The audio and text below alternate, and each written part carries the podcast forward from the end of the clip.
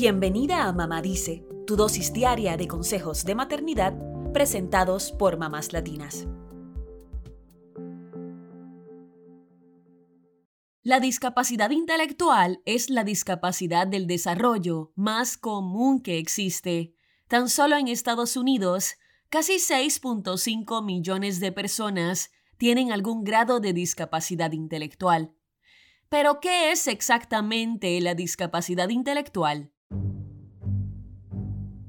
Se trata de una condición que afecta el desarrollo del cerebro y la capacidad de aprender, comprender y procesar información. A menudo se diagnostica en la infancia, pero puede ser difícil de detectar hasta que el niño comienza la escuela. Los niños con discapacidades intelectuales suelen tener dificultades significativas tanto en el funcionamiento intelectual, o sea, en la comunicación, el aprendizaje o la resolución de problemas, como en el comportamiento adaptativo, por ejemplo, en las habilidades sociales cotidianas, las rutinas o la higiene. Ahora bien, no todas las discapacidades intelectuales son iguales, pueden ser leves o más graves. Los niños con formas más graves de discapacidad intelectual por lo general requieren mucho más apoyo, especialmente en la escuela. Y quienes padecen un grado más leve de discapacidad intelectual generalmente pueden adquirir muchas habilidades independientes, en especial si cuentan con buena enseñanza y apoyo. ¿Cómo saber si un niño podría tener algún grado de discapacidad intelectual? Hay muchos signos a los que estar alerta, algunos de ellos son, número 1, sentarse, gatear o caminar más tarde que otros niños. Número 2, aprender a hablar más tarde o que les cueste mucho hablar. Número 3, tener dificultad para entender las reglas sociales, para resolver problemas o para pensar lógicamente. Para llegar a un diagnóstico de discapacidad intelectual, el niño debería tener dos puntos, un coeficiente intelectual bajo y muchas complicaciones para funcionar socialmente en su día a día.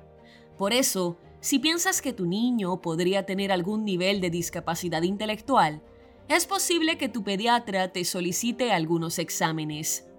Primero, un test de IQ o coeficiente intelectual es clave, pero ten presente que por lo general estos tests no pueden administrarse hasta entre los 4 y los 6 años de edad. Y segundo, un test de comportamiento adaptativo. Este examen hace una especie de comparación con el común de los niños de su misma edad y analiza cómo se desempeña en áreas como el cuidado personal, la comunicación y las habilidades sociales. Lo importante como mamás es estar alertas y prestar atención. Y si tenemos dudas sobre el desarrollo o capacidades intelectuales del niño, debemos consultar con su pediatra u otro profesional de la salud. Y es que la detección temprana es muy importante para brindarles todo el apoyo que necesitan. Igualmente, ten presente que los niños pequeños se desarrollan a su propio ritmo y quizás el que aprendan a hablar o a gatear un par de meses después que su amiguito no necesariamente sea para preocuparse, aunque es el médico quien deba evaluarlo. Aunque no hay cura para la discapacidad intelectual, los niños que la padecen pueden aprender a hacer muchísimas cosas por sí mismos, solo que les tomará más tiempo y esfuerzo.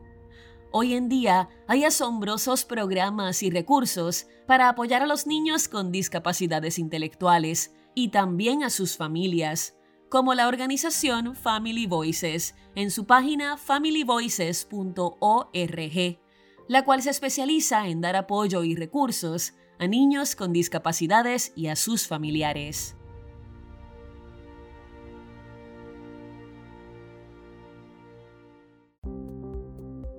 Eso es todo por hoy. Acompáñanos mañana con más consejitos aquí en Mamá Dice y síguenos en mamáslatinas.com, Mamás Latinas en Instagram y Facebook y Mamás Latinas USA en Twitter.